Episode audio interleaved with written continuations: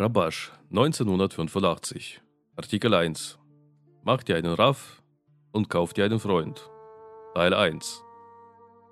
In der Mishnah, Avot 1, sagt Joshua ben Perachia, mach dir einen Raff, kaufe dir einen Freund und beurteile jeden Menschen wohlwollend. Wir sehen, dass es hier drei Dinge gibt. Erstens, mach dir einen Raff. Zweitens, kauf dir einen Freund. Drittens, und beurteile jeden Menschen wohlwollend. Das bedeutet, dass er, außer sich einen Raff zu machen, in Bezug auf die Gemeinschaft noch etwas anderes tun muss. In anderen Worten reicht es nicht, sich nur mit der Freundesliebe zu beschäftigen. Zusätzlich muss er allen Menschen seine Aufmerksamkeit widmen und sie wohlwollend beurteilen. Wir müssen den Unterschied in der Wortwahl machen, kaufen und wohlwollend verstehen. Machen ist eine praktische Sache. Das bedeutet, dass keine Absicht damit verbunden ist, sondern nur die Handlung. Mit anderen Worten, auch wenn jemand mit den Dingen, die er tun will, nicht einverstanden ist, sondern im Gegenteil erkennt, dass es keine entstrebenswerte Sache ist, wird dies Machen genannt, was reine Kraft bedeutet, ohne Verstand, da dies gegen seinen Verstand ist. Demzufolge sollten wir dies in Bezug auf die Arbeit so deuten, dass das Königreich des Himmels auf sich zu nehmen Handlung genannt wird wie man einem Ochsen das Joch zum Ackerpflügen anlegt. Obwohl der Ochse diese Arbeit nicht machen will, zwingen wir ihn trotzdem dazu. Ebenso sollten wir uns mit dem Königreich des Himmels selbst dazu zwingen und uns unterjochen, weil es der Befehl des Schöpfers ist, ohne Wenn und Aber. Denn der Mensch darf das Königreich des Himmels nicht zum eigenen Vorteil annehmen, sondern nur, um dem Schöpfer Genuss zu bereiten. Aber wie kann der Körper damit einverstanden sein? Deswegen muss die Arbeit über den Verstand erfolgen. Dies wird Macht dir einen Raff genannt, da es ein Königreich des Himmels geben sollte, weil er groß und herrschend ist. Es steht im Soar geschrieben, Einführung in das Buch Soar, den Höheren zu fürchten ist das Wichtigste, weil er groß und herrschend ist und verglichen mit ihm sind das Wesen und die Wurzel aller Welten ohne Auswirkung. Daher soll man den Schöpfer fürchten, weil er groß ist und über alles herrscht. Er ist groß, weil er die Wurzel ist, von welcher sich die Welten ausdehnen, und seine Größe wird an seinen Handlungen erkannt. Und er herrscht über allem, da alle Welten, die er erschuf, beide, die obere und die untere, verglichen mit ihm als nichtig betrachtet werden, denn sie fügen seinem Wesen nichts hinzu. Deswegen beginnt man die Reihenfolge der Arbeit mit Macht einen Raff, um die Bürde des Königreichs des Himmels jenseits der Logik und des Verstandes auf sich zu nehmen. Dies wird Machen genannt, was, obwohl es dem Körper nicht gefällt, nur die Handlung bedeutet. Danach kauft ihr einen Freund. Wenn ein Mensch etwas zu kaufen wünscht, muss er etwas anderes loslassen, das er bereits erlangt hat. Er gibt weg, was er für einige Zeit besessen hatte, und erwirbt stattdessen etwas Neues. Es ist ähnlich mit der Arbeit des Schöpfers. Damit man Dwekut, Anhaftung, mit dem Schöpfer erreicht, wie ihn, wie er barmherzig ist, sei auch du barmherzig, muss man für den Bund mit dem Schöpfer viele Dinge hergeben, die man bereits erworben hatte. Dies ist die Bedeutung von kaufe dir einen Freund. Bevor ein Mensch sich einen Raff macht, das bedeutet das Königreich des Himmels, begann er sich einen Freund kaufen, also sich mit dem Raff verbinden. Er hat doch noch keinen Raff. Erst nachdem er sich einen Raff gemacht hat, gibt es einen Grund, vom Körper Zugeständnisse zu fordern, um den erwünschten Bund zu erwerben, um dem Schöpfer Zufriedenheit zu geben. Dazu sollten wir verstehen, dass er die Kraft hat, Kaufe dir einen Freund im selben Maß zu beachten, wie es der Größe des Raff entspricht. Er ist bereit, Zugeständnisse zu machen, um sich auf diese Weise mit dem Raff im gleichen Maße zu verbinden, wie er die Wichtigkeit des Raff empfindet, da er dann versteht, dass die Erreichung von Dwekut mit dem Schöpfer jegliche Anstrengung wert ist. Es ist ein Irrtum, dass jemand seinen Körper nicht überwinden kann, weil er denkt, dass er nicht stark genug wäre und mit einer schwachen Natur geboren wurde. Der Grund liegt darin, dass er nicht die Größe des Raff spürt. Mit anderen Worten ist ihm immer noch nicht die Wichtigkeit des Himmelsreiches bewusst. Und daher hat er keine Kraft, etwas weniger Wichtiges zu überwinden. Für eine ihm wichtige Sache kann er wichtige, geliebte Dinge aufgeben und empfangen, was er benötigt. Als Beispiel dafür dient ein sehr müder Mensch, der gegen 23 Uhr schlafen geht. Wenn man ihn um 3 Uhr morgens weckt, wird er natürlich sagen, dass er keine Energie zum Aufstehen und zum Studium hat da er sehr müde ist. Und wenn er sich etwas schwach fühlt oder etwas Fieber hat, wird der Körper sicherlich auch keine Kraft finden, zur gewohnten Zeit aufzustehen. Aber wenn jemand sehr müde ist, sich krank fühlt und um Mitternacht schlafen geht und schon um 1 Uhr morgens geweckt wird und ihm gesagt wird, im Hof brennt es und gleich auch in deinem Zimmer, steh schnell auf und bringe dich in Sicherheit, wird er sicher keine Worte darüber verlieren, wie müde, gleichgültig oder krank er ist. Vielmehr wird er selbst im schwächsten Zustand alles tun, um sein Leben zu retten. Offensichtlich hat der Körper dann die Energie zu tun, was er kann, um zu bekommen, was er will, weil er etwas Wichtiges bekommen wird. Daher glaubt jemand, der an Macht ja einen Raff arbeitet, an, denn sie sind unser Leben und die Dauer unserer Tage. In dem Maße, wie er fühlt, dass dies sein Leben betrifft, hat der Körper genug Kraft, alle Hindernisse zu bewältigen. Aus diesem Grund sollte er sich bei jeder Arbeit, beim Studieren oder Beten darauf konzentrieren, die Größe und die Wichtigkeit des Raf zu erhalten. Viel Arbeit und viele Gebete sollten dem allein gewidmet werden. Mit den Worten des Soha wird dies die Göttlichkeit aus dem Staub erheben genannt. Dies bedeutet, das Königreich des Himmels zu errichten, das in den Staub gesunken ist. In anderen Worten, man legt eine wichtige Sache nicht auf den Boden, wohingegen etwas Unwichtiges auf den Boden geworfen wird. Und da das Königreich des Himmels, genannt Göttlichkeit, erniedrigt wurde, wird in den Büchern gesagt, dass man vor jeder spirituellen Handlung beten soll, die Göttlichkeit aus dem Staub zu erheben. Wir sollen also das Königreich des Himmels als wichtig betrachten, dass es sich lohnt, sich dafür anzustrengen und ihm große Wichtigkeit beimessen. Nun können wir verstehen, was wir im Rosh Hashanah-Gebet, Gebet am Neujahresabend sagen, Gib deinem Volk Ehre. Dies scheint verwirrend. Wie darf man um Ehre bieten? Unsere Weisen sagten, seid sehr, sehr demütig. Wie können wir dann den Schöpfer bitten, uns zu ehren? Wir können dies so deuten, dass der Schöpfer seinem Volk die Pracht Gottes geben wird, da wir keine Pracht Gottes besitzen sondern die Stadt Gottes wurde erniedrigt, was auch Göttlichkeit im Staub genannt wird. Auch haben wir keine wahre Wichtigkeit betreffend, macht ihr einen Raff. Demzufolge bieten wir den Schöpfer zu Rosh Hashanah, zu Zeit, in der wir das Königreich des Himmels auf uns nehmen, seinem Volk, dem Volk Israel, die Pracht Gottes zu geben, damit sie die Pracht Gottes fühlen. Und dann werden wir Torah und Mitzvot, Gebote zur Gänze einhalten können. Also sollten wir sagen, gib deinem Volk die Pracht Gottes. Gemeint ist, dass er dem Volk Israel die Pracht Gottes gibt.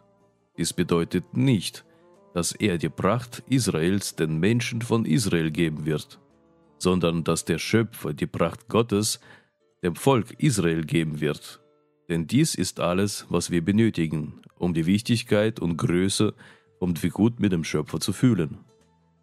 Wenn uns diese Wichtigkeit bewusst ist, wird jeder Mensch sich bemühen und es wird niemanden in der Welt geben, der sagt, er hat keine Kraft, sein Leben zu retten oder dass er wünscht, ein Vieh zu bleiben, wenn er fühlt, dass das Leben etwas sehr Wichtiges ist, da er sich am Leben erfreuen kann. Doch wenn die Menschen nicht fühlen, dass das Leben einen Sinn hat, wählen viele den Tod. Denn kein Mensch soll in seinem Leben Leid erfahren, denn dies ist gegen die Absicht der Schöpfung. Denn die Absicht der Schöpfung ist, seinen Geschöpfen Gutes zu tun, so dass sie sich des Lebens freuen. Wenn daher jemand sieht, dass er jetzt oder zumindest später nicht glücklich sein kann, begeht er Selbstmord, weil er kein Ziel im Leben hat. Daraus folgt, dass uns nichts anderes fehlt, außer macht ihr einen Raff. um die Größe des Schöpfers zu empfinden. Dann wird jeder das Ziel erreichen und ihm anhaften. Und wir sollten in Bezug auf die Freundesliebe auch die Worte von Rabbi Joshua ben Berachia interpretieren. Er drei Dinge sagt. Erstens, mach dir einen Raff. Zweitens, kaufe dir einen Freund. Drittens, richte jede Person wohlwollend. Eine Freundschaft, die auf Augenhöhe mit Freunden basiert, die die gleichen Fähigkeiten und Eigenschaften besitzen, wäre sinnvoller, da sie leichter miteinander reden und sich zu einem verbinden können. Und dann gilt, jeder helfe seinem Freund. Wie zwei Menschen, die eine Partnerschaft schließen und jeder die gleiche Energie, Ressourcen und Arbeit investiert. Dann werden auch die Gewinne unter ihnen gleichmäßig aufgeteilt. Wenn jedoch einer dem anderen überlegen ist, wenn er mehr Geld, Sachverstand oder Energie als der andere investiert, dann ist auch die Aufteilung der Gewinne ungleich. Das wird eine Drittelpartnerschaft oder eine Viertelpartnerschaft genannt. Folglich wird es nicht als echte Partnerschaft betrachtet, weil der eine einen höheren Status als der andere hat. Es zeigt sich, dass echte Freundschaft, wenn jeder den notwendigen Beitrag leistet, um seinen Freund zu kaufen, genau dann eintritt, wenn beide im gleichen Status sind und gleich viel bezahlen. Es ist wie ein weltliches Unternehmen, in welches beide gleichermaßen investieren. Denn sonst kann es keine echte Partnerschaft geben. Daher heißt es, kauft ihr einen Freund, da es nur Verbindung geben kann, wenn jeder seinen Freund kauft und beide gleich sind. Aber andererseits kann man nicht voneinander lernen, wenn man nicht sieht, dass der Freund größer ist als man selbst. Aber wenn der andere größer ist, kann dieser wiederum nicht sein Freund sein, sondern nur sein Raff, während er selbst als Student betrachtet wird. Zu dieser Zeit kann er Wissen oder Tugenden von ihm erlernen. Deshalb wird gesagt, mach dir einen Raff und kaufe dir einen Freund. Beides muss bestehen. Mit anderen Worten, jeder sollte den anderen als Freund betrachten und dann gibt es Platz für das Kaufen. Das bedeutet, dass jeder mit Zugeständnissen an den anderen bezahlen muss. Wie ein Vater, der seine Ruhe aufgibt, für seinen Sohn arbeitet und Geld für ihn ausgibt. Und all dies aus Liebe. Zwischen Vater und Sohn gibt es natürliche Liebe. Der Schöpfer gab die natürliche Liebe zum Großziehen der Kinder, für die Beständigkeit der Welt. Wenn zum Beispiel der Vater seine Kinder großziehen würde, weil es eine Mitzvah ist, würden seine Kinder Nahrung, Kleidung und andere Dinge in dem Ausmaß erhalten, in welchem ein Mensch verpflichtet ist, alle Mitzvot einzuhalten. Manchmal würde er die Mitzvot einhalten und ein anderes Mal würde er nur das Allernötigste tun. Und seine Kinder könnten dabei verhungern. Deshalb gab der Schöpfer den Eltern die natürliche Liebe zu ihren Kindern, für die Beständigkeit der Welt. Dies gilt nicht für die Freundesliebe. Hier muss sich jeder selbst sehr anstrengen, um die Liebe der Freunde in seinem Herz zu erschaffen. Es ist das gleiche mit und kaufe dir einen Freund sobald er versteht, zumindest intellektuell, dass er Hilfe braucht und die heilige Arbeit nicht tun kann, beginnt er zu kaufen und Zugeständnisse an seinen Freund zu machen. Und zwar im Ausmaß seines Verständnisses. Denn er versteht, dass die Arbeit hauptsächlich im Geben an den Schöpfer liegt. Jedoch ist es gegen seine Natur. Da der Mensch mit einem Verlangen geboren wurde, nur für seinen eigenen Nutzen zu empfangen – Daher wurde uns ein Heilmittel gegeben, mit dem wir von der Eigenliebe zur Nächstenliebe übergehen können, und dadurch können wir zur Liebe des Schöpfers gelangen. Daher kann er einen Freund auf seiner Stufe finden, aber anschließend den Freund zu einem Raff zu machen, zu fühlen, dass sein Freund auf einer höheren Stufe als er ist, dass ein Freund wie ein Raff und er wie ein Student ist, kann er nicht gleich erkennen. Wenn er seinen Freund jedoch nicht als Raff betrachtet, wie kann er dann von ihm lernen? Dies wird Machen genannt. Das heißt eine gedankenlose Handlung. Mit anderen Worten muss er über den Verstand seinen Freund größer als sich selbst sehen und dies wird Machen genannt. Das heißt über den Verstand zu handeln. Im Artikel zum Abschluss des Buches Soha steht geschrieben, Um die erste Bedingung zu empfangen, muss jeder Schüler sich als kleinster unter allen Freunden fühlen. In diesem Zustand kann man die Wertschätzung der Erhabenheit des Großen empfangen. Daher sagt er ausdrücklich, dass jeder sich selbst als den Kleinsten unter den Schülern ansehen sollte. Doch wie kann man sich selbst als Kleinsten der Schüler betrachten? Hier gilt nur über den Verstand. Dies wird Mache die einen Raff genannt. Das heißt, dass man jeden verglichen mit sich selbst als Raff betrachten soll und man selbst lediglich als Schüler gilt. Dies ist eine große Anstrengung, da die Regel besteht, dass die Mängel der anderen immer sichtbar sind, wohingegen die eigenen Fehler noch verborgen sind. Und trotzdem müssen wir den anderen als tugendhaft betrachten und dass es sich für uns lohnt, seine Worte und Handlungen zu akzeptieren, um aus ihnen zu lernen. Doch der Körper stimmt dem nicht zu, denn wenn man von einem anderen lernen muss, was bedeutet, dass man den anderen als höher ansieht, ist man zur Arbeit verpflichtet und der Körper erklärt die Standpunkte und Handlungen des anderen für nichtig. Weil der Körper Ruhe möchte, ist es besser und bequemer für ihn, die Absichten und Handlungen seines Freundes zu verdrängen, damit er sich nicht anstrengen muss. Darum heißt es, mach dir einen Raff. Damit der Freund ein Raff sein kann, musst du ihn machen. Mit anderen Worten geht es nicht mit Hilfe des Verstandes, da der Verstand anderes durchsetzt und ihm manchmal sogar das Gegenteil zeigt, dass man selbst der Raff sein kann und der andere dessen Schüler. Daher wird es Machen genannt, das heißt handeln und nicht mit dem Verstand arbeiten. Und beurteile jeden Menschen wohlwollend. Nachdem wir sagten, kaufe dir einen Freund, bleibt die Frage, was ist mit dem Rest der Menschen?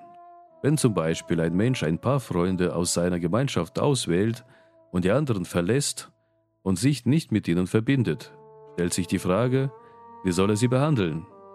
Immerhin sind sie nicht seine Freunde. Und warum wählte er sie nicht aus? Wir sollten vielleicht sagen, dass er keine Tugenden an ihnen fand, deren wegen es sich lohnt, sich mit ihnen zu verbinden, weil er sie nicht schätzt. Wie sollte er sich daher zu dem Rest der Menschen seiner Gemeinde verhalten? Und dasselbe trifft auf den Rest der Menschen zu, die nicht der Gemeinde angehören. Wie sollte er sie behandeln? Rabbi Joshua ben Parahia sagt darüber, und richte jeden Menschen wohlwollend. Das heißt, man soll jeden wohlwollend beurteilen. Die Tatsache, dass er keine guten Eigenschaften an ihnen findet, ist nicht ihre Schuld. Vielmehr liegt es nicht in seiner Macht. Und er ist auch nicht fähig, die Verdienste der Allgemeinheit zu sehen. Aus diesem Grund urteilt er gemäß den Eigenschaften seiner eigenen Seele. Dies entspricht seiner eigenen Erkenntnis jedoch nicht der Wahrheit. Mit anderen Worten, es gibt so etwas wie die Wahrheit an sich, unabhängig davon, wer sie erlangt. Es ist wahr, dass jeder gemäß seiner Erkenntnis erreicht. Das bedeutet, dass die Wahrheit sich durch diejenigen verändert, die erlangen. Sie verändert sich je nach den wechselnden Zuständen desjenigen, der sie erlangt. Aber die eigentliche Wahrheit ändert sich nicht in ihrem Wesen. Darum kann jeder Mensch dieselbe Sache auf unterschiedliche Weise erlangen. Aus Sicht der Allgemeinheit kann es der Allgemeinheit gut ergehen, doch er sieht es anders, entsprechend seiner Eigenschaften. Daher sagt er und beurteile jeden Menschen wohlwollend. Er soll alle anderen wohlwollend beurteilen und sagen, dass sie würdig sind und der keine Klagen über sie und ihr Verhalten hat. Doch er selbst vermag nichts von ihnen zu lernen, da er keine Gleichheit mit ihnen hat.